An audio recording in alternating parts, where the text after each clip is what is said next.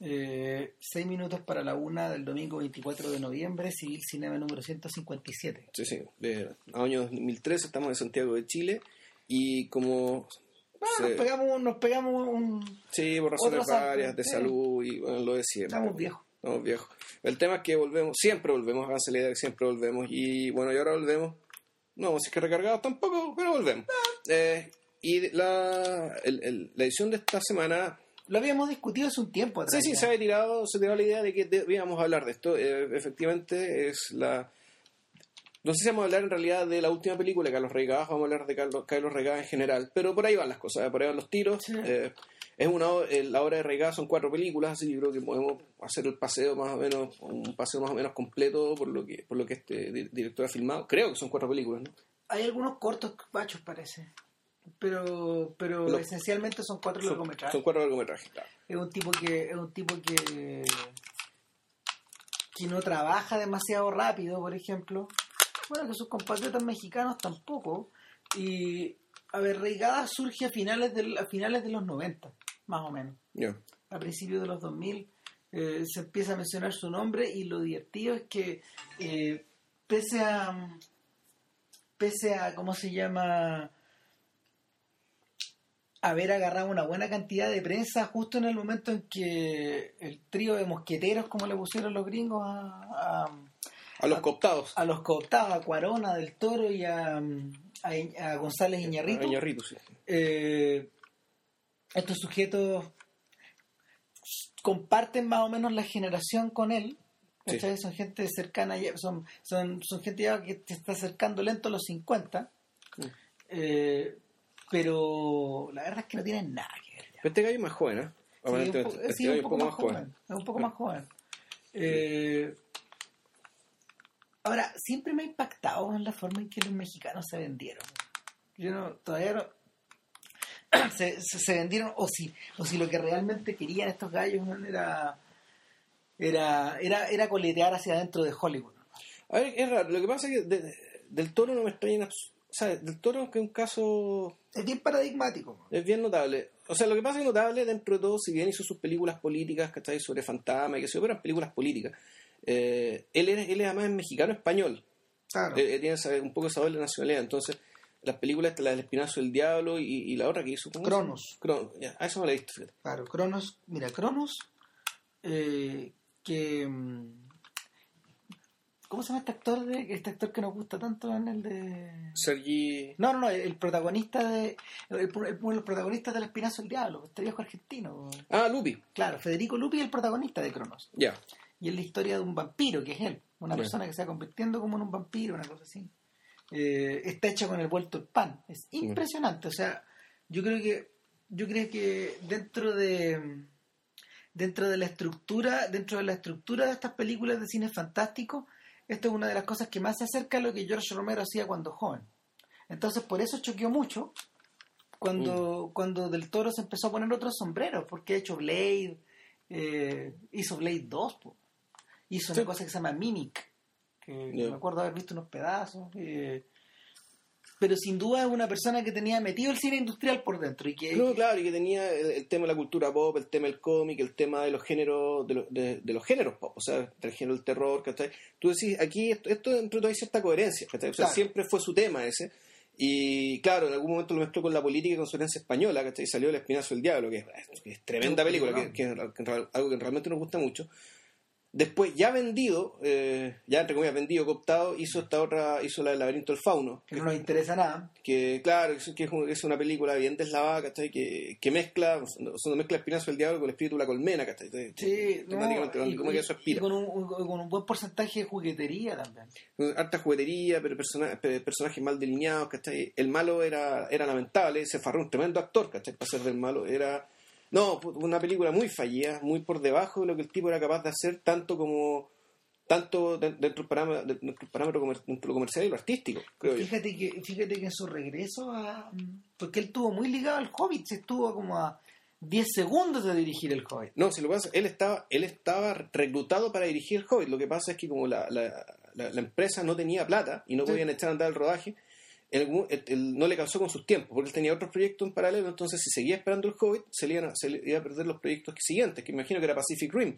Claro. ¿entendés? Entonces, eh, él estaba dentro y de hecho él figura como él figura acreditado como co-guionista, porque él participó en la junto con Philippa Boyes, con, con, con, con Jackson y con la Por lo menos, y- claro, por lo menos en la primera él está presente. Claro, y, No y sé además, si bueno, y- además se fue en muy buenos términos. O sea, efectivamente Jackson comprendió completamente la situación del sujeto, ¿cachai? Y pa- aparentemente fue todo bien, digamos. Y era, estaba en un periodo muy crítico en términos económicos para, la, para las grandes, para las grandes eh, productoras y distribuidoras.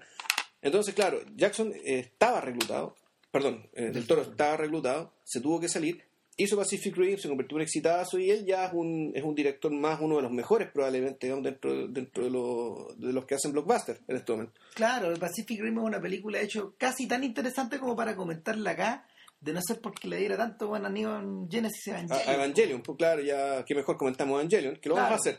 Claro que sí. Y, Entonces, pero entonces, el caso del toro para mí no me, no me, no me jode tanto, ¿cachai? Porque el- era... el- mira, el caso de Cuarón tampoco me jode tanto, porque en el fondo es un tipo que, es un tipo que, que si en la suma y en la resta ha hecho muchas más películas, muchas más películas americanas que mexicanas, Sí. pues, y empezó a dirigir muy joven de, en, en inglés.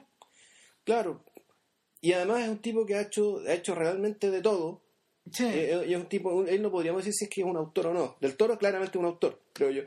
Eh, tenemos más dudas sobre Cuarón porque en el fondo eh, los costados industriales que le interesan a él y que en ese sentido se parece un poco a Cameron, fíjate. ya, sí, O sea, puede ser que sin, sí. tener, sin tener ni la influencia ni los medios como a su disposición, este gallo como ha levantado una especie de... Pues sus películas son mejores, creo yo. Sí, yo Sí, creo que sí. sí. Él ha levantado una especie como de, de lectura alternativa de la clase de innovaciones que tú podrías hacer al respecto.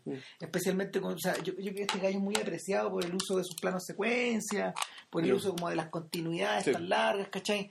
Eh, dentro como de la dentro como de la comunidad de cineastas y al mismo tiempo dentro de la comunidad cinéfila. O sea, tiene tiene sus fans, tiene sus fanboys y toda la weá, digamos, pero pero a la larga Gravity es una película de cine B, sea, claro, una, es una película que tiene la parafernalia de 2001, pero que en el fondo es una película terapéutica más.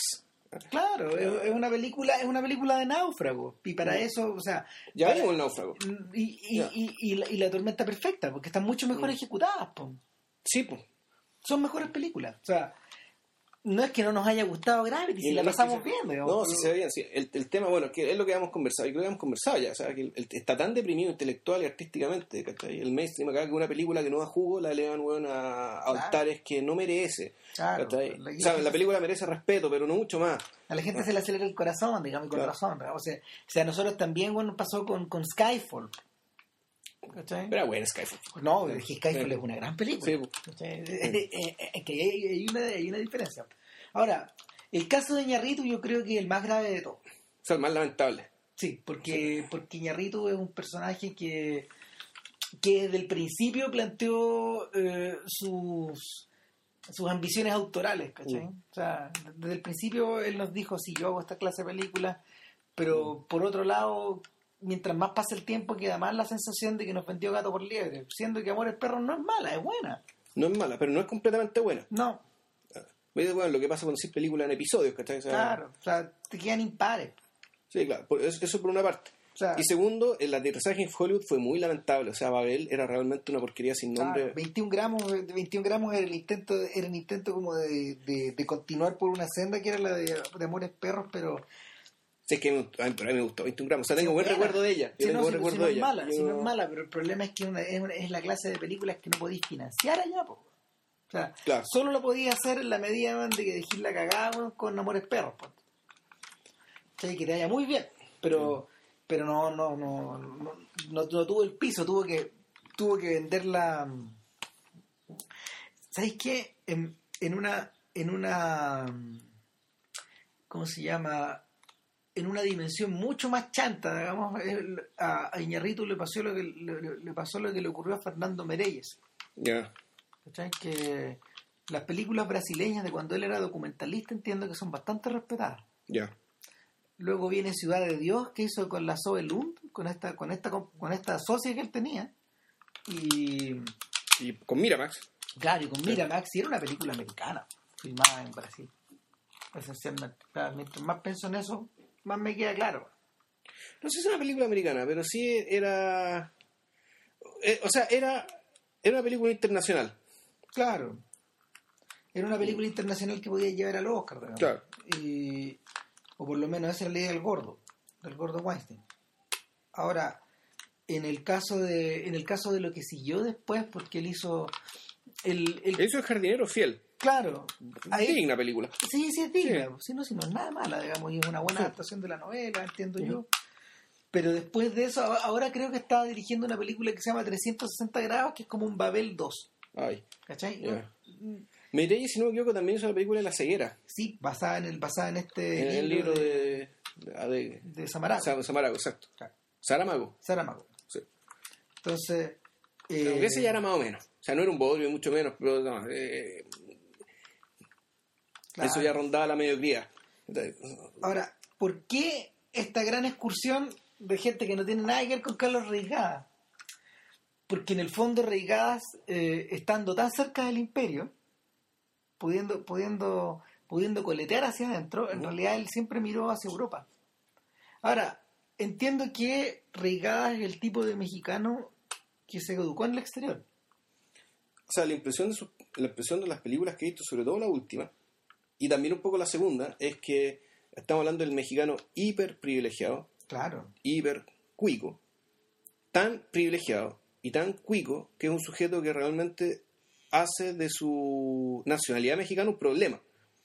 En Claro, lo pro- problematiza. el, claro. problema para él es, ¿soy yo realmente mexicano? Eh, eh, o, o más, que, más que más que se lo pregunta, ¿qué, ¿en qué consiste eh, en qué consiste ser mexicano? ¿Y qué digamos? consiste tener los pies puestos aquí? ¿En qué, qué significa este país? Eh, y lo hace con un nivel de extrañeza que llego a choquear un poco. Yo, yo cuando veo películas de regada pienso al tiro, fíjate, en la, en, en la, en la poca literatura mexicana que uno ha leído y, y la relación, la relación que esta tiene, la relación que esta tiene con la nacionalidad, con la política, con la, con las regiones y con el paisaje. Mm, Claro. Eh, de alguna manera es, es bien curioso, o sea, es bien curioso y es bien choqueante de alguna forma que el mexicano, que el cine mexicano más difundido en el mundo como de en el mundo de, del cinearte de la segunda mitad del siglo XX haya sido el de Luis Buñuel. Claro. O sea, un director El extranjero. tra- Exactamente, un trasplantado. Un trasplantado que contemplaba Sí. a esta gente con los ojos muy abiertos. O sea, en circunstancias que lo- los mexicanos estaban produciendo cosas muy distintas y variadas. Eh, si, si ese, ese es el otro tema. Eh, México tiene una industria audiovisual súper grande, Sí. eh, de, la que, de la que uno sabe re poco.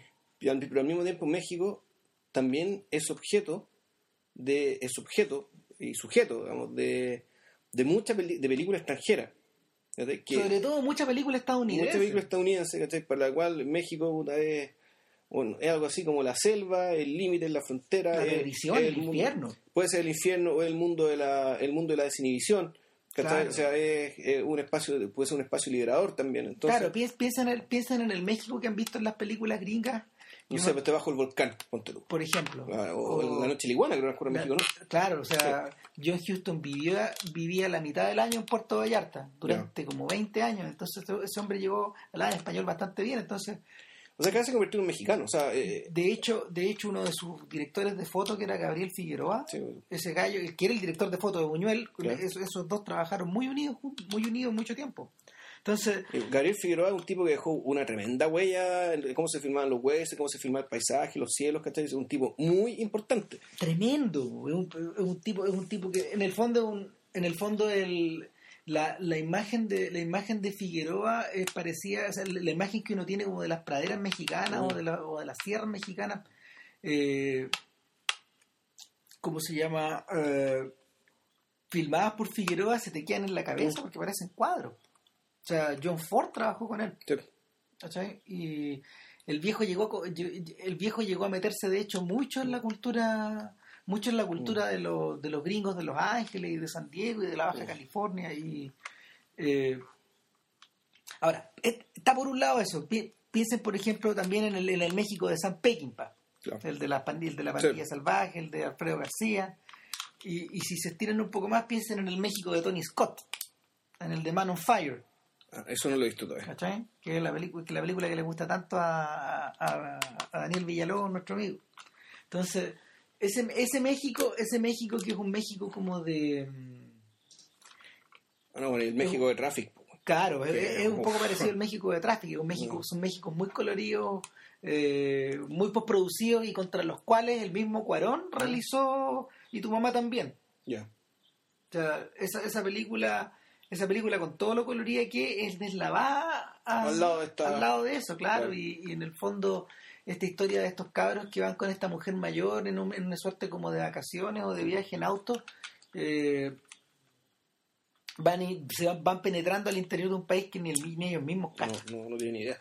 Claro, o sea, si tú lo, si tú, si tú, si tú eh, contrarrestas eso, por ejemplo, contra, contra lo que le pasaba a García Madero, por ejemplo, en, en, en los detectives salvajes, cuando partía en busca de las huellas de Lima y de Velano, Mm. esa- esas dos travesías se sienten un poquito paralelas, ¿cachai? Ahora, en el caso de Reigadas, la relación que tiene con el paisaje es fundamental. Yo diría que, yo diría que cuando uno, cuando uno ve películas de este sujeto, uno de inmediato se acuerda de Murnau, o de inmediato se acuerda de Terrence Malick, por ejemplo. En, en el tema del paisaje, sí. eh, sí, Pero, a ver, lo que pasa es que la otra vez estaba pensando que, que bueno que usaste la palabra trasplante, porque en rigor, lo que hace Reigadas, él, como un. A ver, yo me imagino que este, este, este sujeto en cierto sentido piensa que él. Él es un, él como mexicano hiper privilegiado, en el Blanco. fondo, él no es un, él es un europeo trasplantado en México. claro. O sea, es un fondo lo que es la, la palabra que se usaba en la época de la colonia, un criollo. Sí. Y, hay- y de hecho aquí en Chile también esa palabra lo ocupa, por ejemplo, Alfredo, el historiador Alfredo Jocelyn Holt se refiere a sí mismo como un criollo.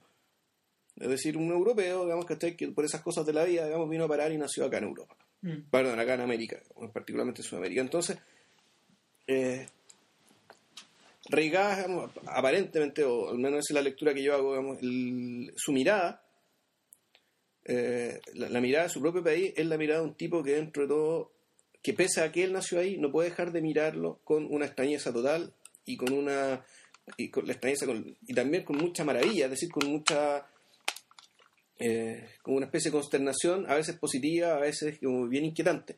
Yo diría que a veces es estupor. O sea, sobre todo, sobre todo eh, en términos como de del enfrentarse como a lo grotesco y a lo violento.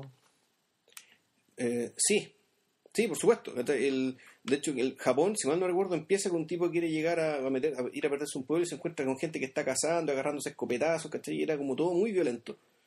Donde el trato a los niños también, algunos cabros chicos, cabros chicos los trataban re mal. Entonces, este, este sujeto que llega, al que está llegando al pueblo y que se está como arrancando, quiere suicidarse, es un tipo que se está arrancando y se quiere ir a morir. Y dice, vamos, vamos a la nada, digamos, y se va y se va a meter al campo, al campo, al campo, al campo. Y bueno, esta es la historia de él y cómo, aferrándose a la vida, te conoce una anciana, y aquí hay otra dimensión del cine regaya que tiene que ver con lo, Con los con, perpénticos. con lo esperpéntico, un poco lo extremo. eh, y que... Se acuesta con la vieja, ¿no? Sí, pues, sí, pues se acuesta le, le pide por favor. Y, y la vieja, que era una señora muy religiosa, qué sé yo, tú no sabes si lo hace puta, porque por las razones obvias o por un gesto de compasión, porque una señora que era, realmente una señora muy, eh, Muy creyente. muy creyente. Entonces, esta primera película, ya claro, ya tenía, ya, ya tenía al menos dos elementos para dejar a todo el mundo muy sorprendido. Y yo me acuerdo del traveling final, pues la verdad, ¿no? Eso, ese, ese, ese traveling por sobre las líneas del tren, Bueno, lo- se produce un accidente y se están todos los muertos, ¿cachai? Los fiambres, qué sé yo. el, y, y ese era el punto de conexión, ese era el punto de conexión con el que, que inmediatamente hicieron un montón de gallos con Tarkovsky, porque- Claro, exacto. al tiro, al tiro. O sea, de hecho, en esa época, Particularmente con sacrificio. claro, No. en, este- en esa época lo acusaron de andar plagiando y lo Claro. acusaron de cuico al mismo tiempo, Claro. o de fresa. Bueno, lo que, bueno, los, si Lo andaba plagiando, no sé. Lo segundo, claramente que es cuico. Ahora, el, el punto es que no te pueden acusar de lo que tú no elegiste ser. Lo que sí te pueden aplicar, eh, acusar es ¿por qué hiciste una película tan desde la cuiquidad? Tan desde lo fresa o de lo güero o, o- o- los términos que usan los mexicanos para referirse a, a- a- a los privilegiados y privilegiados de su país. Ahora, eh, el choque era igual de grande cuando uno vio Batalla en el Cielo. Ah, pero es que quiero hacer otra, otra, otra- volviendo al tema del trasplante, yo creo que cada película de Tarkovsky es en cierta medida un esfuerzo de trasplante de alguna historia que viene de algún otro lado. De, de, de cada película de Reigard. De Reigard, De sí. Claro. Cada película de Reigard es donde Claro. el tipo está, Eh, está pensando en, en una o varias mitos, digamos, ¿cachai? o historias de películas que la, que, que- que la historia que- la cinematografía mundial o incluso o la literatura mundial Claro. ha estado en otros lados y el tipo Tate lo instala en México. Y es ahí de donde ¿Cachai? se separa, pon- ponte tú, de los mosqueteros. Porque, No, claro. Porque en el fondo, en el fondo eh, tú sentís que hay un una suerte de programa por detrás. Mm. No necesariamente un programa, un programa mm, así como, no sé, rígido, ¿cachai? No, no, no Mm. es eso, sino que, sino que en el fondo, instintivamente este gallo vuelve a atacar el mismo punto, el mismo Siempre, punto. siempre el mismo punto. Siempre el mismo tema. Siempre el, el tema de que aquí, aquí, aquí hay juntas cosas que no deberían estar juntas y sin embargo están juntas. Claro. ¿ya? Están juntas. Y México es el testimonio de que estas cosas están juntas. O sea, Y México es como es. Bueno, y México además tiene la particularidad de que eh, los hiperprivilegiados, vale, ¿cómo decirlo? El Estado mexicano es un Estado que a partir de la Revolución se define como un Estado mestizo, sí, donde en verdad los hiperprivilegiados blancos son una minoría, y yo creo que entendía como minoría. Que Sí. si bien tienen el poder, el Estado no está hecho para satisfacerlos a ellos, que es lo que pasa en Chile. Que, eso- que eso- Chile es un Estado que se define, se ve blanco, se percibe blanco cuando, está, cuando es una tremenda impostura. Chile no es un Estado blanco, no es un país blanco. Y sin embargo el Estado piensa, opera, ocupa estructuras, ¿cachai? Y, y- o sea, y, su estructura elitaria, culturalmente hablando, sigue un poco pensando en que, puta, que somos blancos. Claro, pues la, Ah, la base del pensamiento de Benito Juárez está, está, está invertida esa relación. Claro, O sea, este es un estado de indios. de indio. ¿cachai? Y son indios, y son indios, y son indios los que, son indios los que buscaron el camino como a la, no a la democracia, sino que al buen gobierno, de alguna forma. Puta, a la- claro, a- en fondo a morir era la explotación, que era, Claro. que era, que era- que era el problema. y O sea, de hecho esa es la lucha en la que han estado los últimos 150 años. Claro, y eso fue la, la revolución de Benito Juárez, y eso fue la revolución de los años 20 de Zapata, Otra vez, de ¿sí? Zapata y Villa. Sí, Y o sea-. Y el Estado resultante digamos, de, de, de- de esas revoluciones era un Estado sumamente consciente de la pluralidad. O sea, mejor dicho, la, era una consciente de la pluralidad, pero que trataba de resolverla a través de ya. Aquí, aquí el tema es este es un Estado mestizo, este es un país mestizo Sí. y, y, y ra. Entonces, en ese sentido, lo- los, los cuicos como Reigada, los güeros o los fresas como Reigada, eh, puta, son una minoría, son, son gente que está un poco afuera, que siente que, siente que ellos, el país no, no, no es del todo de ellos, aunque en términos económicos puede que lo sea, para muchos casos. Bueno, y de hecho ese es uno de los motivos conductores de Post Tenebras Lux, la última Sí, película. po. o sea, y yo creo que por eso, por, por lo menos a mí me resulta tanto más interesante que las otras, a pesar de que le han sacado la cresta. Eh, bueno, pues sí es que Batalla en el Cielo también trata eso. Sí, Un- un- pero, pero pero claro, recuerdos más vagos igual. Lo que pasa es que Batalla en el Cielo, ahí el, el tema es otro. El- el- lo que pasa es que Batalla en el Cielo, la, el protagonista eh, no son los blancos, sino que este el taxista, el, el el chofer. taxista, es, es el gallo que en el fondo es el gallo que, que circula entre estos mundos. O sea, que circula, que los conoce, que, que efectivamente circula entre su mundo. Claro, y aquí volvemos al tema de la, al, al tema de que el gusto regaz que tiene por la provocación y por el, por irse, por irse un poco a la mierda, ¿cachai? Irse un poco al chancho. Este, ¿acordáis que este chofer tenía una esposa Claro. Que era más fea que el demonio? Era una señora gorda que salía pilucha con él, digamos, acostada. Claro, el, el tipo ahí le enterraba el perico, ¿cachai? A, la- a- a- a la señora en cámara. Entonces tú decís, bueno, vamos a hablar de Seidel después, tal vez, ¿no? Sí, claro, a propósito, de, propósito de ese tema. Eh, pero que además eh, su negocio paralelo era el secuestro de gente, pues. Claro. Tenían secuestrado a un cabro chico que se les murió. Sí, ese era el problema. Entonces, o sea, pero, y el gallo se conducía, el gallo, a ver, el gallo nos conducía por la película, porque él es nuestra puerta de entrada a estos distintos mundos con una total naturalidad. Sí. Y una vez que nos enteramos de que el tipo era un secuestrador, esta hueva seguía con una total naturalidad. Sí, claro, es parte de la cotidianidad, pero era lo normal. O sea, eh, el gallo seguía exactamente igual, Mm. pero ahí tenía, tenía, el, tenía el cabro chico secuestrado.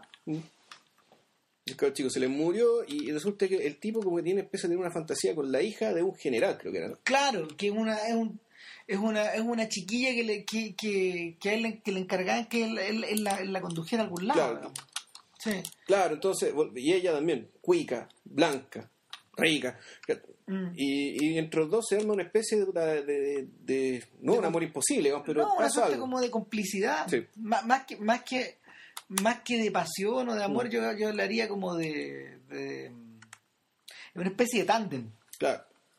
Entonces, y, y claro, y aquí se arma el, te- el tema de relaciones de, no de clase y de raza, ¿cachai? Como muy parecido a lo que pasa entre los negros y los blancas, ¿cachai? En, Claro. en- en- en el sur de Estados Unidos. Y, lo, y, y, y- lo va contrastando contra esta idea de que en la ciudad, en, la, en, lo- en los volúmenes mismos de la ciudad, la, la forma en que está construida la ciudad está hecha de esa forma también. ¿Cachai? Donde en el fondo, donde en el fondo eh, este gran espacio abstracto, que es la plaza, ¿cómo se llama? La- El Zócalo. El Zócalo. Este gran la espa- bandera gigante. Exactamente. que- Este, este gran espacio abstracto donde se supone que están unidas las razas, digamos. de- Yo está que- todo México. que todo, pueblan todo- México. todo México confluye ahí. Claro, y que, y que está representado por una bandera enorme que está, que está flameando y, y que a lo largo de la película Reigada la va, mm, la va filmando, va viendo cómo la pliegan, cómo la, cómo la despliegan, cómo ondea en el viento, etcétera. Eso está por un lado, mientras que, por otro lado, te va mostrando los espacios donde viven estos gallos y al mismo tiempo los edificios que han construido los cuicos. No, y hay una parte muy que el tipo va a la casa de estos cuicos y aparecen como unos cabros que están saliendo a una fiesta, así como vestidos de smoking, Sí. qué sé yo. Y ahí te das cuenta, claro, la, la, la mirada, una especie como de, de insolencia, de descaro, de, eh, de una, una, una forma de comportarse, digamos, de estos hiper privilegiados, que también eh, era como del, propio de los aristócratas, ¿cachai? De Europa hace tres siglos. Claro, volví a pensar un poco en los aristócratas que muestra Janello, sobre todo los de Visconti. ¿Te acordáis esa secuencia de la secuencia nocturna de posterior a la fiesta del Gato Pardo, donde donde donde el, Mm. donde donde cómo se llama Burt Lancaster eh, recorre la ciudad como si fuera de él Sí. y nadie lo toca. O sea, se mete por unos barrios muy muy muy muy muy muy rudos, Muy muy pobres, sí, claro. muy pobres y, y, y lo- y los va, y los va recorriendo como si fuera un intocable. Sí, como, si fuera el patio de su casa. Claro. qué sé yo. El, y yo esa película, me acuerdo cuando tuve que escribir de ella, yo la vi y me acordé inmediatamente de este cuento de José María Arguedas del sueño del pongo. Que, tú- tú- tú- No, no lo leído. Que el, pongo, que si mal no recuerdo, era un esclavo, no recuerdo si era indio o era negro, esto, esto, en Perú, eh, que tiene un sueño en el que él y el patrón, que era un blanco naturalmente, se mueren y llegan al cielo y San Pedro le, le cubre al blanco, como era de esperarse, con miel. Y a este negro esclavo lo cubre con caca. Entonces el pongo dice, pucha, qué lástima, la- aquí en el cielo la cosa es igual que en la tierra. Y de repente San Pedro, o la figura de autoridad que era Dios, San Pedro, no me acuerdo quién, dice, ahora tienen que lamerse uno al otro. Chan, Chan, el, es buena la mención de Arguedas porque porque mm, la, la posición indigenista de este gallo, digamos, de este intelectual peruano, eh, acaba, acaba hacia, hacia el final de su vida, acaba más, acaba más cerca de la mm, de la insurrección que de la concordia. O sea, se pone cada vez más radical. Bueno, Ollanta Humala no viene precisamente un movimiento indigenista. O sea, la familia Humala en rigor. O sea, el papá, eh, su hermano Tauro y. que me acuerdo que se llama el papá. Y bueno, y, el mismo Ollanta. Son una familia definitivamente indigenista, ¿cachai? Ahora parece que es fascismo indigenista, como en, en- en- en su versión fascista, pero Es que hay distintas vertientes. Pues acuérdate que la, acuérdate que el, el Sevilla- Tupac Amaro, Lo- lo- el Tupac Amaro, un movimiento indigenista, de- de ma- era maoísta, ¿no? No, el Sendero Luminoso era maoísta. Esto Claro. era indigenista guevarista. Acuérdate que Sibila, por ejemplo, la esposa chilena de Argueda, eh, la viuda de Argueda, Sí, la redondo. claro, claro, eh, ella, ella terminó, ella terminó cercana a, a Sendero, Al Sendero. Estuvo presa por eso. claro. Entonces, y, to- y, to- y todavía defiende sus posiciones. O sea, quien haya visto el documental, que, que Ay, no lo he visto todavía. Es bien impresionante, tiene cosas fascinantes. Hay cosas que no me gustan nada, pero, o sea, pero la figura es tan poderosa, la figura de la, de la, de la señora es tan impresionante, tan poderosa que su, pre- su presencia física incluso, que, que te transmite, que te, que te transmite esta sensación como de es una sensación bien ambigua de que parece una señora como muy amable por un lado, pero sus posiciones senderistas siguen exactamente igual. No cambió nada. Entonces, ya. Entonces la, la chiquilla que es como la sobrina que No, la va porque no es- ella no es senderista, es Tupac Amaro. Sí. Eh, No, pero estuvo, estuvo presa por esto, por el, por Lo que pasa es que el, que el sendero es distinto. El, el sendero luminoso es, es, es maoísta, de una inspiración, digamos, que estoy siguiendo el, que siguiendo el modelo chino. Claro. El Tupac Amaru, que es el movimiento indigenista. Puta, en virtud de Tupac Amaru, digamos, del, del líder de la revuelta de indígena que se produjo, si mal no recuerdo, del siglo XVIII. Y que, bueno, tú cuando vayas a Cusco, el, el monumento de Tupac Amaru bueno, es impresionante, es el verdadero héroe del lugar. Los, los héroes- el pa- allá en Cusco los héroes eran Pachacútec, que era una especie de rey mítico que cumplía, inca, que cumplía un poco la función de ser el rey ilustrador, el que ilustra, el que ilustra al pueblo, que descubre saberes y los comparte, digamos, y la gente vive mejor gracias a él. Ahí tiene tremendo monumento ese, y el otro héroe, el monumento a, eh, a Tupac Amaru, es impresionante, es tremendo. Entonces, y, y- y por lo tanto eso te dice que celebran 12 de octubre las pelotas, ¿cachai? ¿Cuál fue que los chilenos rayaron? No me acuerdo. Ya, No, después, de, bueno, después, de, después de este media culpa. Después de esta digresión, eh, Claro, eh, volviendo, volviendo al tema, volviendo al tema de batalla en el cielo, Mm. eh, mi recuerdo de la película es que la, es que, es que esta diferencia se, esta diferencia se, se resuelve, se resuelve en, en, en lo en el grotesco, sí, en esta sensación como de, de este viejo acostado con esta cabra, digamos. claro. Eh, y con, un- con una cámara que va dando vueltas. Y esto pareciera ocurrir en, una- en un, lugar decorado muy minimalistamente. El cielo, ¿cachai? En el fondo de la vuelta te sugerir que aquí, ya, aquí, está, aquí estamos en la nada, claro. O que que- solamente en esa nada es posible esto que estamos viendo. Sí, el- en el fondo, en el fondo la, la es bien impresionante porque como una y otra vez, pese a todo lo, pese a todo lo su interés por América, tú a ti no te cuesta nada imaginarte esa mm, ¿cómo se llama? esta escena imposible pegada arriba en el techo de una iglesia, Mm. ¿cachai? O pegada en el techo de una bóveda. ¿cachai? Porque en el fondo el, el gordo, el gordo y, la, y, la- y- y el gordo y el ángel de alguna Claro. forma, por decirlo de alguna manera, están todos ensabanados, ¿cachai? Sí. Sí. Igual que los angelitos y los, querubines. que están- Los angelitos y los querubines del rococó. O sea, finalmente de ahí viene esa idea, ¿cachai? Sí. Mm. Es bien tremenda la sensación, pues, man. Y ahora, el... Y es por eso, es por eso que choquea tanto cuando tú pasas a luz silenciosa, por ejemplo. ¿Cachai? Que le- se demora como cinco años. Ahora aquí vamos estamos con IMD a la vista.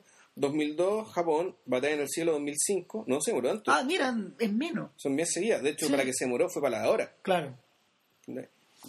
Batalla en el Cielo 2005. De, claro, de hecho, es, llegó acá el 2006, si mal no recuerdo, Sí. o a principios del 2007. Y claro, Luz Silenciosa es de 2007. Ahora, luz silenciosa es...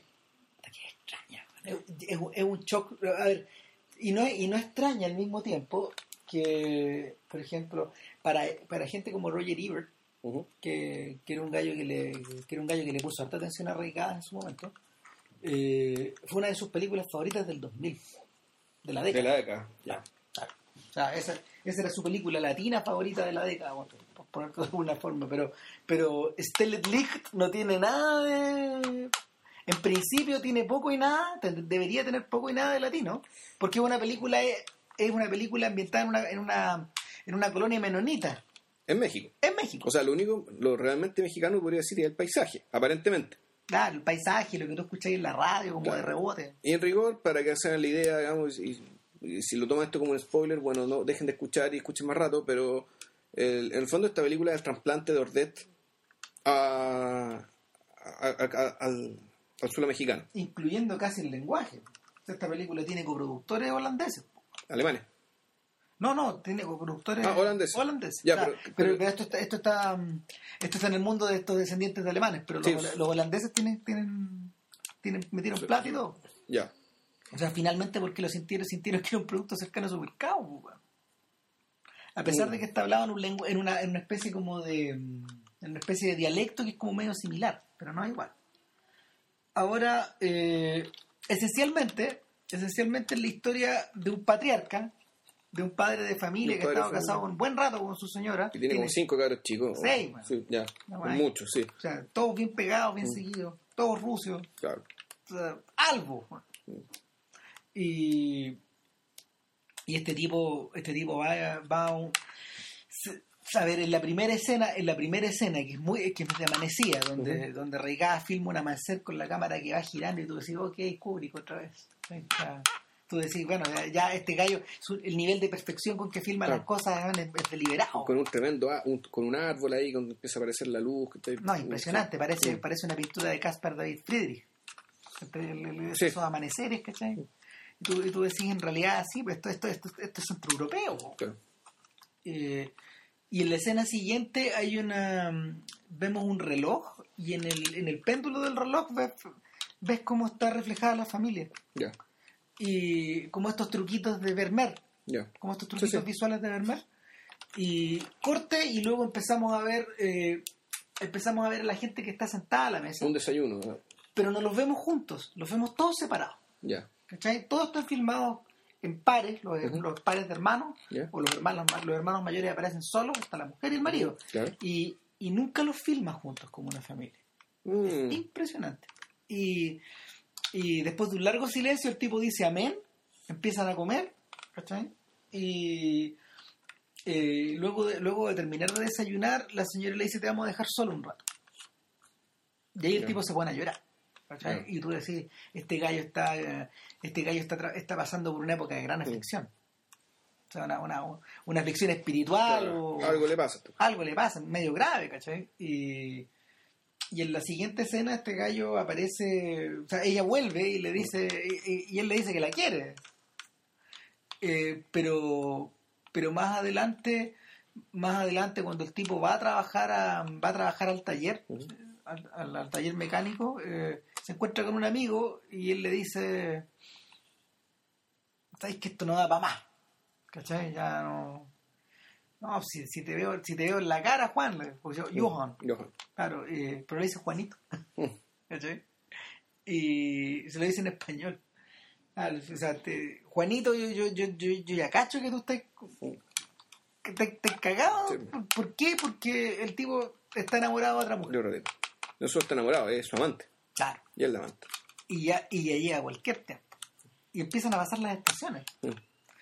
Y, y la decisión de algún modo se posterga porque yo creo que en realidad él es una persona muy feliz en su vida familiar. En general, tú ves que el campesino es medio próspero, sea, le, le va bien. claro, Mantiene a sus Eh, cabros chicos eh, con orgullo. pero... Realmente respeta mucho a su esposa. Sí, O sea, hay una, hay una, una razón ahí, es un, es, es un amor genuino lo que tiene ahí. pero el tipo, el tipo claramente se lo explica a su amigo, después se lo explica a su padre. A su una papá. escena tremenda. Puta. Sí. Tremenda. Eh, y el viejo, le- el, el, tío- el- el hijo le dice, eh, el hijo le dice varias cosas, ¿no? porque, porque su papá es un pastor al mismo tiempo. Entonces le dice, no me hables como pastor, háblame como papá. Mm. Y, y el tipo le dice, eh, o sea, claramente, claramente queda insinuada la idea de que si en realidad tenéis un amante dentro de este mundo, estáis condenados, Sí. estáis ardiendo. Po. Por otro lado, este sujeto para confortarse de alguna manera, él dice, en realidad lo que yo acabo de reconocer es que me equivoqué, la callé, po, o sea, nunca, nunca debí haberme enamorado de mi mujer, nunca debí, nu- o sea, cuando comparo una con la otra está mucho más claro que puedo ser feliz con mi amante. Y él tiene una certeza, una certeza meridiana. Entonces, eh, el- el- eh, esta, esta, esta conjunción de una cosa con la otra en realidad no se salda en una explosión. Y eso es lo que llama la atención. ¿Cachai? Tú decías una explosión de, la cagada, SNC, los mochas, disparos, weón, ¿cachai? Sordidez en el fondo. Sordidez, claro. No. No, no, no, si lo que está en juego acá es otra cosa. weón. O sea, el, el, tema, el tema acá es que, tal, tal, tal como decía la gente que lo relacionó al, al tiro con Ordet, está, está el- que, que todo esto eh, nunca hemos hablado de Dreyer. De Dreyer, exacto. Que es un, personaje extraordinariamente importante en este podcast, que flota Mm. por detrás. Eh, claro, pues un- es una especie como de. es una especie de. de, de drama existencial que está, recorda- que está recortado en esta pradera. Que cuando tú la miráis, en realidad, a ratos, Reigada no la está filmando como filmó, por ejemplo, Batalla en el Cielo, o como hizo Mm. con Post Tenebras Lux. Esta weá es. Esto es un western. De hecho, O está, sea, filmado, está, está filmado en simple. El, el tema está filmado claro, en un lugar en un lugar de western. O sea, un lugar más o menos ventoso, semidesértico. en 2.35.1, Sí, que- claro. que es el formato más ancho. Entonces, eh, y está filmado, está filmado con una no está re- no- no- en general no está recurriendo en, en casi ningún momento a la metáfora, por ejemplo. Claro. Hay sensaciones como medias metafóricas, como por ejemplo la escena donde la familia se va a bañar. ¿Cachai? Donde los niñitos flotan y se, se ven como ingrávidos en el agua los angelitos, ¿cachai? Ah, está esta escena muy extraña que es cuando escuchan la canción de Jacques Brel, la de, la, la de los bombones. Que está que el papá busca a los niñitos, los niñitos creo que están con un tío, con un amigo. Y están viendo ahí Jacques Brel, que está haciendo su numerito de la canción de los bombones, que es una, una, una canción semi-cantada, semi-actuada. Eh, y que habla, eh, y Rigora habla precisamente cómo el amor nace, se muere y vuelve a nacer. Como una persona se enamora, le ofrece bombones a una tipa, se la, le dice, bueno, te traje bombones porque las, las flores se mueren, son muy ricos estos bombones, así que por eso es que te traje bombones. Eh, y, a, poco la historia te, te- te van contando que, que al tipo lo pescan cada vez menos, ¿cachai? Y después te termina ofreciendo bombones a otra tipa. Claro, eh, es, es casi como, es algo que podría formar formar sin, sin dificultad parte del mundo en él, por ejemplo. Claro, pero eh, ahí lo, hoy lo que uno podría decir es que eh, te ponen, te ponen esa canción ahí, ¿cachai? Para reírse de algo que para el protagonista es realmente muy serio. Y, y- y- y plantarle como objeto de comedia Ah. algo que le está destruyendo la vida. Y, y, el, y el punto es que, y, y- y lo que termina pasando, que tampoco lo vamos a contar, pero bueno, más o menos se hacen la idea porque ya estamos hablando de Ordet, es que la lo que le pasa a Johan es nada al lado de lo que le pasa a la esposa. Que de eso nosotros simplemente nos enteramos digamos, ya un poco de rebote. Por de rebote, claro, o sea, el... hay un momento en la escena de la piscina donde el tipo la mira y le mientras enjabonan a, a la, a la guagua más chica. Más chiquitito, ¿sí? Y, y él la mira y dice, en realidad, Esther, pucha que enjabonáis bien, güey". Y la mujer lo mira y tiene lágrimas en los ojos como le, le van cayendo. Oh, güey, esto es tremendo. Mm. ¿cachai? Y eh, a lo que a, lo que de verdad está ciego Johan, más allá de su tremenda conmoción espiritual, Claro. es a la, es a la- es a- es al- es a la mujer que tiene al frente, no la está viendo, no la ve nomás. Es completamente ciego. O sea, me pregunto si Reigadas, por ejemplo, es, es interesante porque, porque por ejemplo, Reigadas no, no, no- en ningún momento se en ningún momento se larga a pontificar a, a- a propósito de, de las diferencias que tienen estos menonitas con, con el resto de los mexicanos, por ejemplo, ¿cachai? Casi no aparecen, de hecho. No, eh, eh, aparecen de rebote. O sea, de hecho, está, está esta balada, no volveré, ponte tú, que, que aparece que, que aparece mientras, mientras el par de amigos está como discutiendo el tema, ¿cachai? En, en el taller. Pero. Y, y, y, y Johan la canta, po. La canta con acento mexicano, po. Eh, pero, pero la. mm, La sensación, la- eh, por un lado, la sensación de, de invisibilidad que tienen estos tipos frente a nosotros y, y, eh, esta idea de como descorrer el velo que es por detrás. Eh, ¿Cómo se llama? No, me parece que esté demasiado, no me parece que esté demasiado exagerada. A mí mi pregunta es si, ¿cuál es el sentido de este trasplante? O sea, ¿por qué meter, ¿cachai? A meter Ordet, ¿cachai? Película equivalente, meter la- estas películas de que, que transcurren en, en, en gente muy austera, ¿cachai? Pero que es austera por causa del frío, ¿cachai? Que es muy austera por, su- por causa de su religión, pero que también es austera porque vive en un entorno austero. Claro, es un lugar donde, hay nieve también. por Claro, o sea, eh, no, me refiero a Ordet, me refiero a los noruegos, Ah, me, me refiero o, o daneses. O daneses. estos daneses que viven ahí en los fiordos de mierda, ¿cachai? Puta, muertos de frío, digamos, y que viven en un lugar más o menos abandonado a la mano de Dios, ¿cachai? que donde se vive con lo mínimo, pero que en parte también la misma religión valora el hecho que vivan con lo mínimo, o sea, que haya las menores excusas posibles para pecar, porque los protestantes no tienen confesión. Entonces, el... Ahora, de hecho, de hecho eso impulsa a Johan a decirle desde el día uno que está con la otra mujer, a su señora. sí, Cabrón raja. No, no, aquí no hay mentira. Estoy con ella. Voy para allá. claro, y la escena cuando se junta con la amante, de, uh, no, Nada, pues, eh, ¿sabes que Yo tengo la sensación de que, de que esta. De que para Reigadas, eh, haber filmado Luz Silenciosa en este dialecto, en este dialecto bajo alemán, eh, es medio parecido a la- al experimento que, que Visconti, por ejemplo, realizó respecto de sus tendencias germánicas, de su germanismo. O sea, el mismo Visconti en cierta medida era un trasplantado, ¿cachai? O sea, había parte de su cultura que, era, que estaba trasplantada. ¿cachai? Y, y la, razón, la razón por la que filmó Ludwig como la filmó es eso. Ya. Viene, un poco, a- viene un poco a cumplir una, una función similar. Si tú te acordáis, eh, en el caso, por ejemplo, de Tarkovsky, la cosa funciona al revés en Nostalgia y en, Ya. y en el sacrificio, donde en el fondo, donde en el fondo es, es- es a la inversa. Y, y el, el tema, el tema acá es que eh, el, el luz silenciosa, el luz silenciosa Ya, Juanito viene a saludar el podcast. Ya, Juan, saluda una vez y después calladito. Ya, siéntese acá. Bueno, en luz silenciosa es lo más cerca, es lo más cerca que, que Reigadas puede estar de que Reigadas puede estar de esa Europa que está lejos, po. Sea, fin- eh, eh, yo siento que algo, yo siento que un experimento en, en, en esa dirección también. Y la verdad no lo sé. O sea, eh, eh, para mí el experimento es si es que cuánto cambia, es ver cuánto cambia una historia, porque la historia realmente se parece mucho, o tiene muchas cosas en común, por el hecho de que transcurre en un lugar o que transcurre en otro. Claro. O que se filme, eh, o, o- o que se filme de cierta manera, ¿cachai? En un blanco y negro muy austero, o que o con esta otra lógica como filmar un western, como decías tú. Eh, con- Donde, donde, donde el color amarillo, yo recuerdo esta película de mucho color, mucho amarillo Mm. mucho polvo, pero también, eh, y esto es muy propio de, de Regadas, que las cosas son muy vívidas.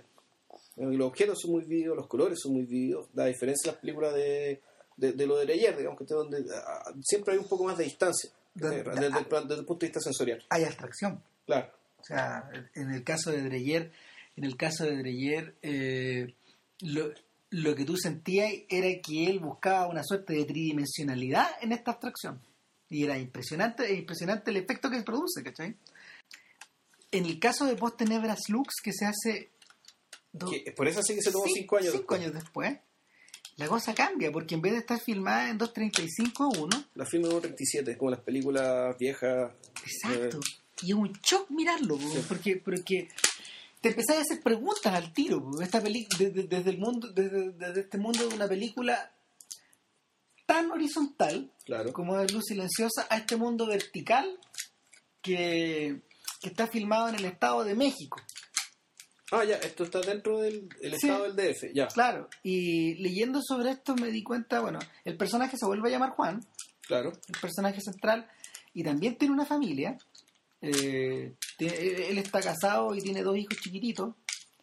Eh, y el Ruth y Eleazar. Claro. Y, y es un filme medio autobiográfico. ¿Por qué? Porque el tipo se fue a ir así un poco al campo y todo el cuento, ¿no? Está filmado, es probable que esté filmado hasta cerca de la casa arraigada, si no en la casa arraigada. Ya. Eh, aparte de eso, eh, está. Los, los, los dos guaguas son hijos de él. Lo dijo él, exactamente. son los hijos de él. Y Entiende son que los protagonistas de la película, han tenido como de, de, de crédito. claro y el y aparte de eso eh, entiende que parece que la, la esposa de Juan es la esposa de Reigada Ah, la actriz que hace. Ya. claro y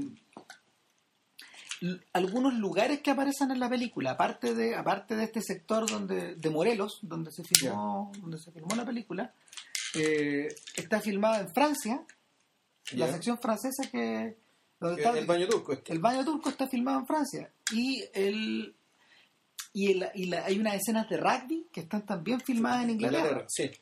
que están filmadas en la escuela donde estudió Donde Regada jugó. donde jugaba, jugó rugby, ya. claro entonces eh, los elementos los elementos son los elementos son súper autobiográficos Ya. Eh, esencialmente esencialmente la historia de Juan es la historia es la historia de un blanco eh, de un blanco entremezclado en, este- en- entremezclado en un México entremezclado en un México que que lo saca fuera de balance ver, lo que pasa es que te da, te da la impresión de que estamos hablando de un blanco cuico que en algún momento dijo, ¿sabéis qué? Ya, no quiero ir más en Ciudad de México, esta ciudad está enferma, bla, bla, bla, bla, bla, y vamos a hacer nuestra familia y nos vamos a ir a vivir al campo. Es como Claro. irse a vivir una parcela en Paine, pero bueno, ahora, ahora Paine está conurbado, ¿cachai? No sé, eh, pero es un... es una especie de decisión purificadora para, irse, para, arrancarse básicamente de la insanidad de- de- del, de- del defecto digamos. Sin embargo, del defecto, sin embargo, el demonio lo lleva adentro, y eso queda claro en la escena del comienzo, cuando entra el cole flecha, tal cual, al, y al final al principio y al final. El demonio, el demonio, eh, que es un demonio fabricado en digital, claro. en rojo, ¿cachai? Que, que emana- El demonio viene llegando de amanecida. pero llega pero llega a la casa de ellos No, llega a una casa. X. claro una casa que no sabe de quién es un niñito que Llega a su casa, llega, llega a su casa. Entonces, el, el personaje llega hasta allá y viene con una lonchera. Entra por un, entra por un pasillo, eh, abre una puerta, abre una puerta y al fondo de esa, al fondo de esa puerta hay un niño que lo está observando en, su cama, como si estuviera observando a su papá venir del trabajo. claro Tal cual. Entonces, después de una larga jornada de andar sembrando el caos, el demonio llega weón, a dormir. Entonces, después de eso, después de eso vamos viendo una escena, vamos viendo una serie de escenas que en, en general se van resolviendo. Algunas tienen, algunas tienen como implicancias medias oníricas, por ejemplo. Hay otras que parecen recuerdos, hay otras que parecen flash forwards, hay otras que parecen sacadas del pasado. Claro, o sea, hay cosas del delante, otras del futuro, pero después la película que va pasando te das cuenta que en realidad son futuros imaginados. Son futuros imaginados, son, son, son aquellas cosas que el, que el mismo que el, que el- que el mismo Juan proyecta. Claro. O sea, efectivamente esto es Juan y su pensamiento, esto es Juan y su y su relación con su familia, con su geografía, con con su país, con su clase. Claro. con sus animales, con todo. Con todo. Y sí. eh, en ese sentido es súper ambiciosa. claro, y, el- y, y tal vez las escenas más bonitas, las más logradas, tienen que ver precisamente con aquello con lo que él desea o con lo que él aparentemente, con lo que él ensueña sobre sus propios hijos. Y por eso sus propios hijos son los protagonistas de la película, en rigor. Claro. Porque eh, el tema de lo que está pensando Juan es eh, el, mundo, el, el mundo, digamos, y para ofrecer una película que hablamos, el sol, el mundo y el sol le pertenecen al diablo. Eh, y sin embargo, y sin embargo, mis hijos van a tener que vivir en este mundo. O sea, ya viven en este mundo y van a tener que enfrentarse con él. ¿Cómo negocio, la, ¿Cómo negocio la presencia del mal o cómo negocio la presencia de mi propia violencia dentro de Claro. esta weá? ¿Cómo, cómo, cómo, cómo se puede aguantar esa weá? Claro. O sea, y el, el- es por eso, por ejemplo, que, que la película va avanzando. Hay, hay, a ver, hay escenas muy tremendas, sobre todo, sobre todo la escena del comienzo donde la, la- donde Ruth, la guaguita, Una niñita más chiquita Juanito, tener do- do- dos, dos años y medio, tres años, no más debe o tener más. menos, sí. Sí. Eh, ella va circulando por un, por un, por un prado largo Mm. ah, y la cámara, la cámara la va siguiendo, Sí. probablemente manejada por su papá, por ejemplo, no sé, porque, porque de, de hecho eh, habla Eleazar, Mm. papá, mamá, Claro. no sé, o sea, son, son balbuceos. Claro. Y va rodeada por los perros y los perros van persiguiendo unas Unas vacas y las vacas van, las vacas, las vacas van tratando de pastar, Mm. pero eh, es una suerte como de, es una suerte de caos dinámico. Y, y por otro lado, eh, se empieza a hacer de noche y empieza a llegar una tormenta. Claro. ¿cachai? Y lleva una escena introductoria, claramente. O sea, la tormenta que viene es la tormenta de Juan. Sí, pues. Ah, Sí. yo lo vi así, fíjate. Sí, claro. O sea, por lo menos, por lo menos es una. Eh, yo pensaba que era un, yo pensaba al principio que era el sueño, el sueño de ella. Yo creo que ahora, tal como tú lo dices, es el sueño un poco de él, porque la escena siguiente es cuando Juan despierta y Claro. está rodeado de su familia. Están, están con los cabros chicos, con la esposa, señora, sí. ¿cachai? Y entre medio está el diablo. Sí, Entre medio aparece la escena digital de este diablo. exactamente. Y y de, y de ahí para adelante. Yo no de- sé por qué le sacaron tanto la cresta a, Rega. Si mal que mal, es una película, primero, que es muy bella de ver. Segundo, no es, no es una broma, ¿cachai? No es, no es una No. tomadura de pelo. Esto es una película, esto es una- para mí es algo que tiene sentido. tiene, tiene una lógica interna que es más o menos que, que identificable. Y dentro de lo cual también hay logros, eh, hay logros artísticos bien... Hay, hay logros artísticos bien tremendos, hay cosas, hay, hay cosas bien y bien llamativas, bien eh, atípicas. Eh, de hecho, eh, lo más extraño que le puede resultar a una persona cuando empieza, cuando empieza a realizar post negras looks es la presencia de, es la presencia de un, de un filtro, que es un filtro que es un tipo de, son tipos de trucos que se usaban en el Sí. cine mudo. un- Sí, es como un iris, bueno, es que es- no, no exactamente, lo que pasa es que cuando tú, los, los, los distintos filtros que tú podés poner delante del objetivo, hay algunos que son- hay algunos que tienen un hoyo al medio, ¿cachai? Ya. Y esto, eso sirve para enmascarar, Ya. enmascarar las cosas. Entonces, eh, largas secuencias de la película están enmascaradas. Bueno, es que por eso, por eso hicieron 4x3.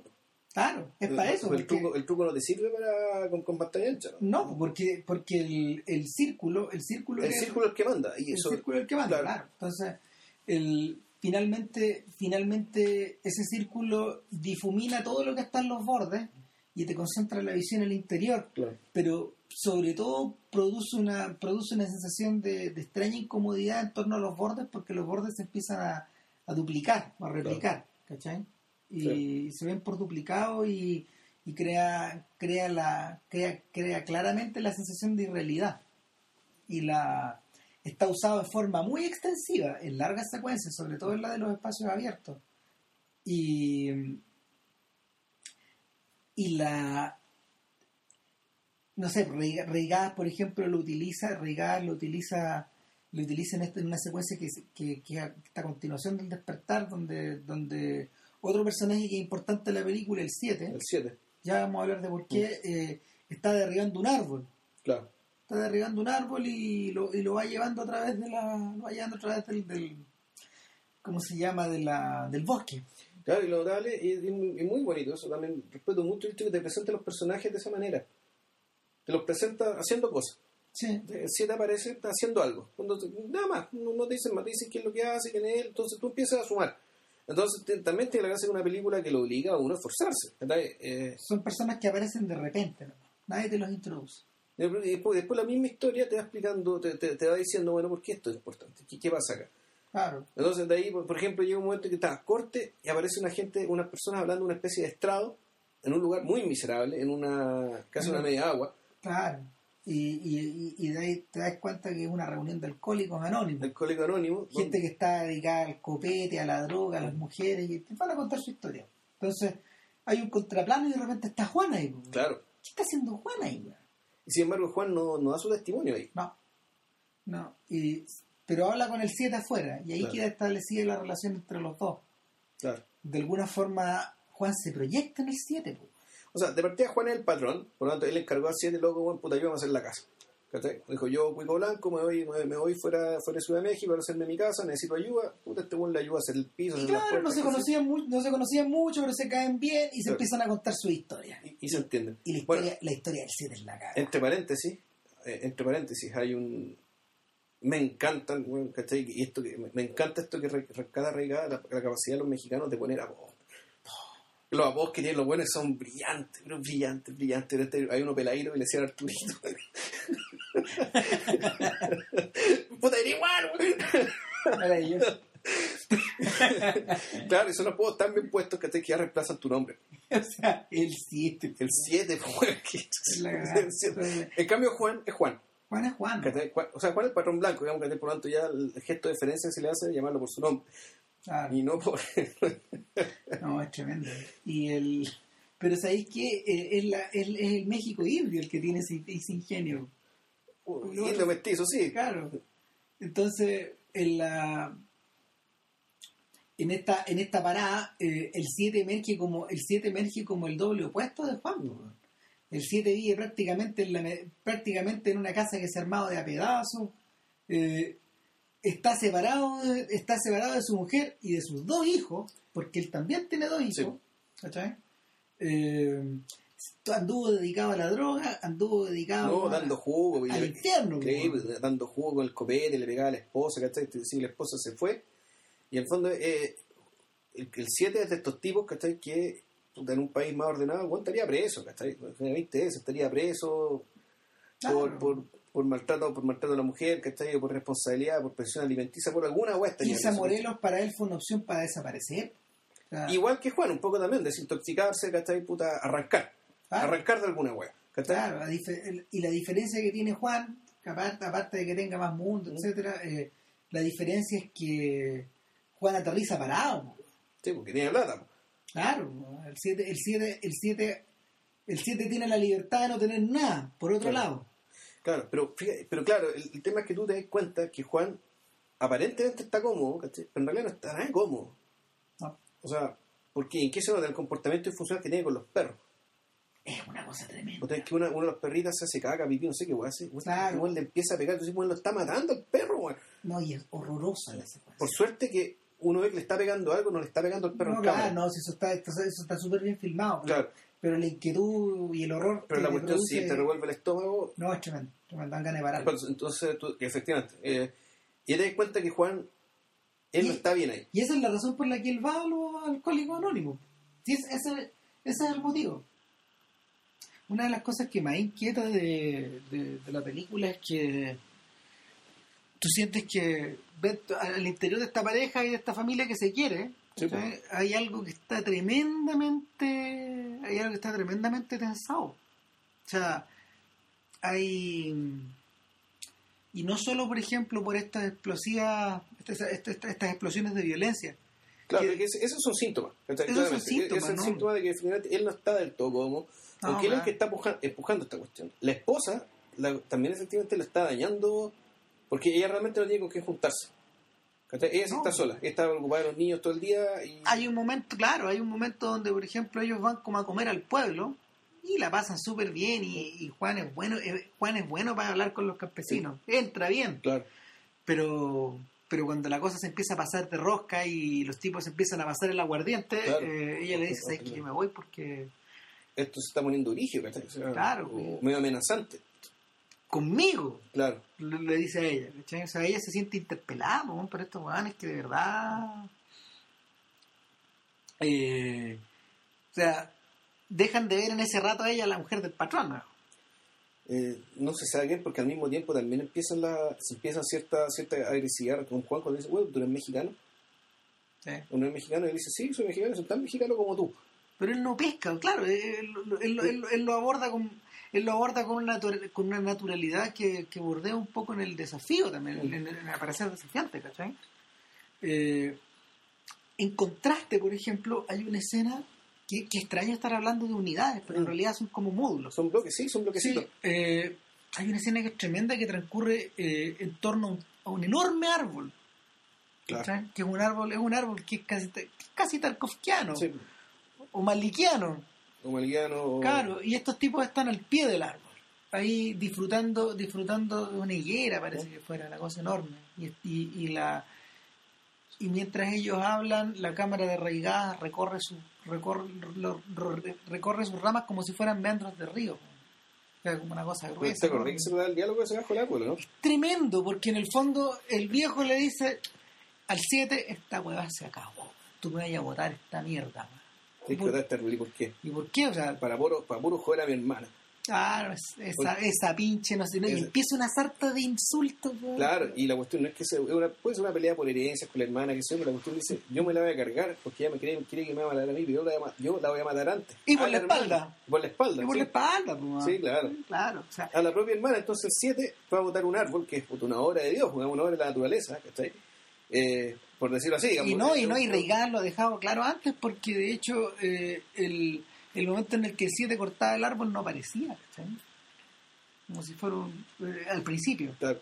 Pero que bueno, ahí hizo una parte de su pega, ¿cachai? Era una Claro. parte, una especie, uno puede decir que una pega, con cortar a Entonces leña, le dice, oye, pero esto va a necesitar sierra. No, no, no, vaya a tener que, vaya a tener que usar el hacha, pero vamos a tener que meter en la noche para que no me vean. Yo me encargo de eso, le dice.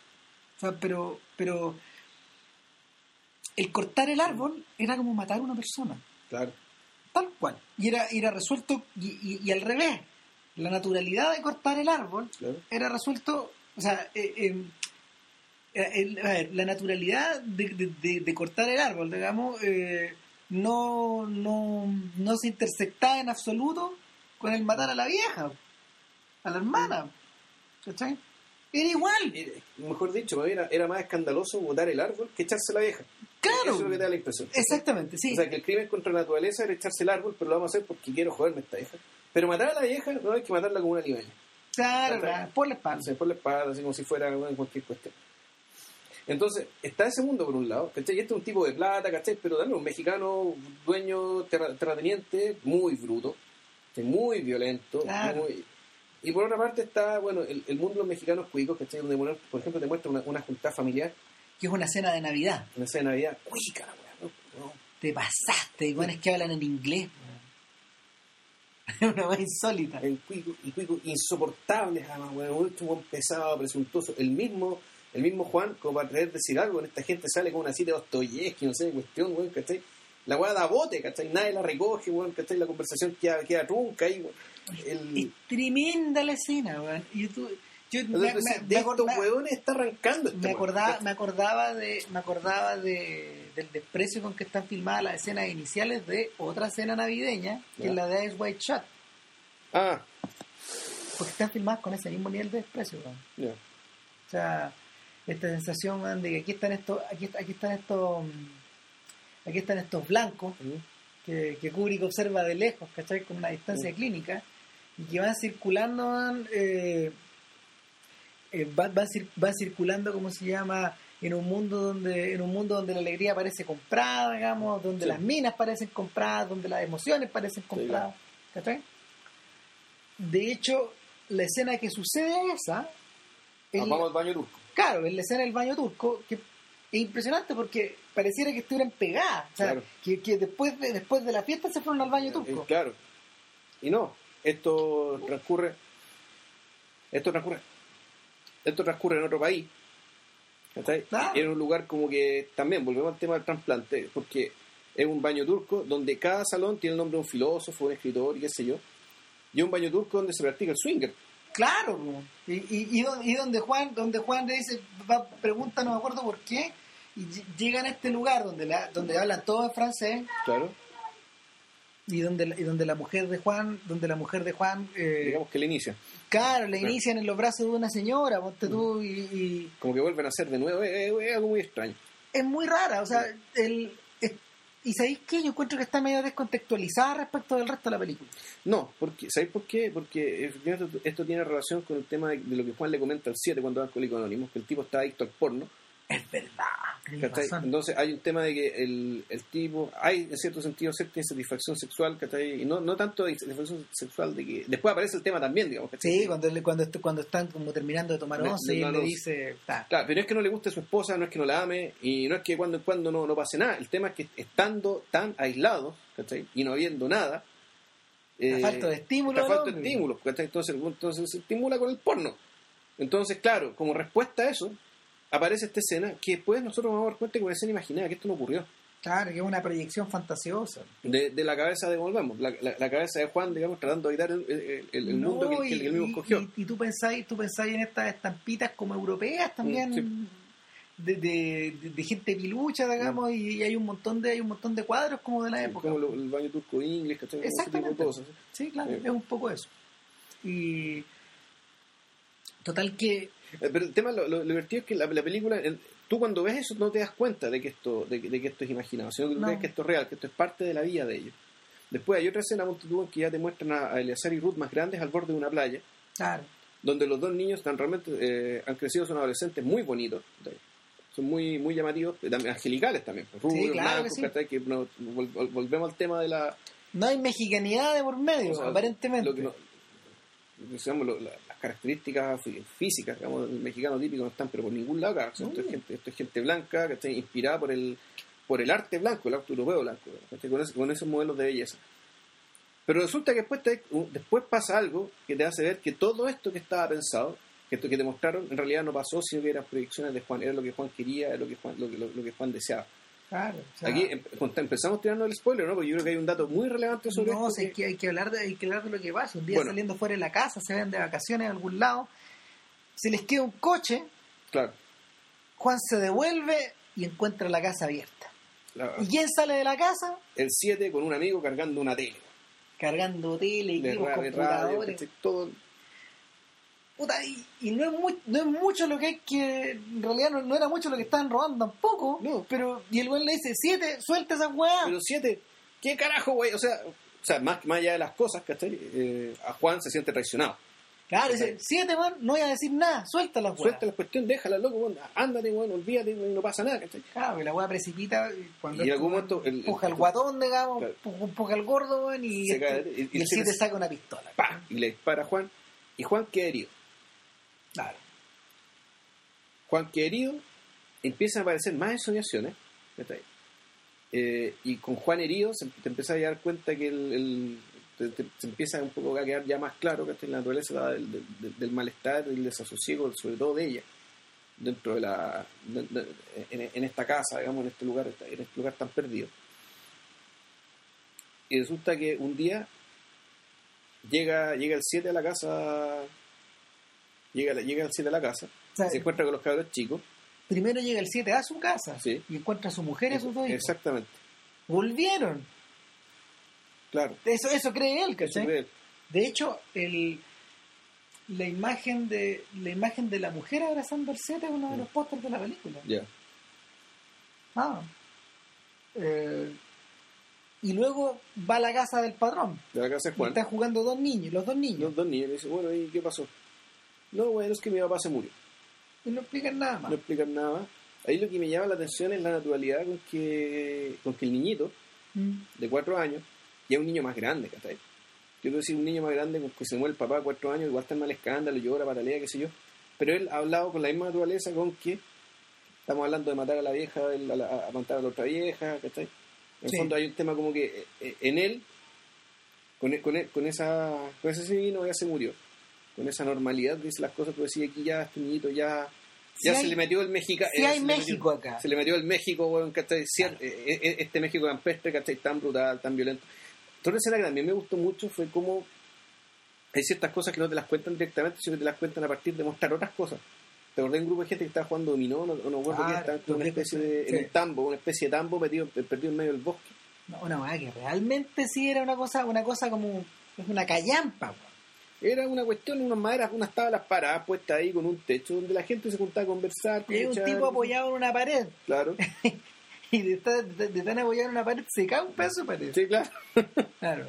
Y luego están jugando dominó, y así nos enteramos, por ejemplo, que Juan le llegó un balazo. Claro. O sea, y nos enteramos que está, está acostado, convaleciente, y eso creo que esa es la parte que le gusta, ¿no? Claro. Y el, y el.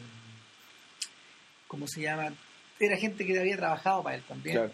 Y, y te queda te queda claro, de, de hecho, que este, esta historia de violencia o este, o, esta, o este hecho policial ya se metió un poco en el folclore local. Claro. Esta idea de que el vecino comenta, de que el. ¿Cachai? Claro, de que, se- de que le llegó un balazo al patrón y qué sé yo. De que no han pillado quién, porque Juan nunca dijo Nu- quién fue. Nunca, nunca denunció al 7. No. Nunca lo vendió, nunca presentó nada.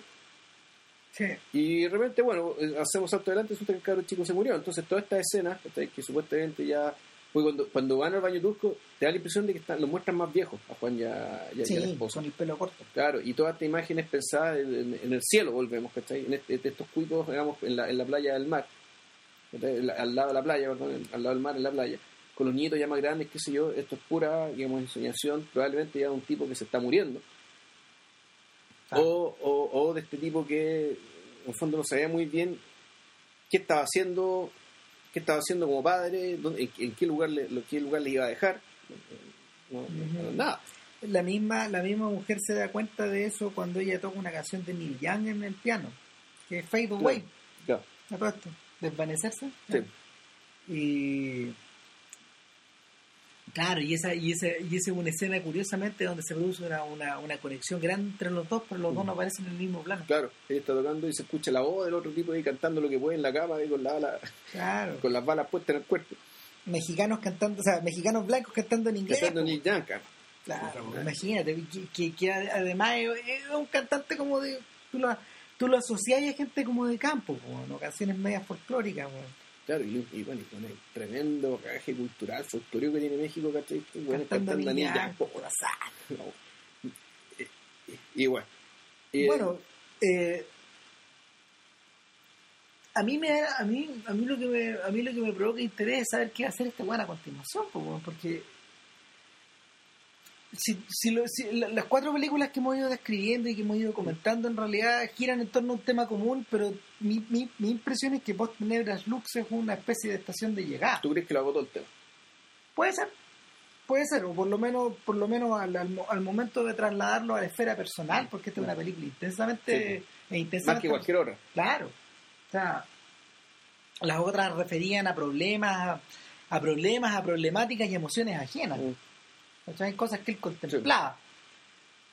Aquí, aquí un sujeto que, que, está, que, que se está mirando a sí mismo, el espejo.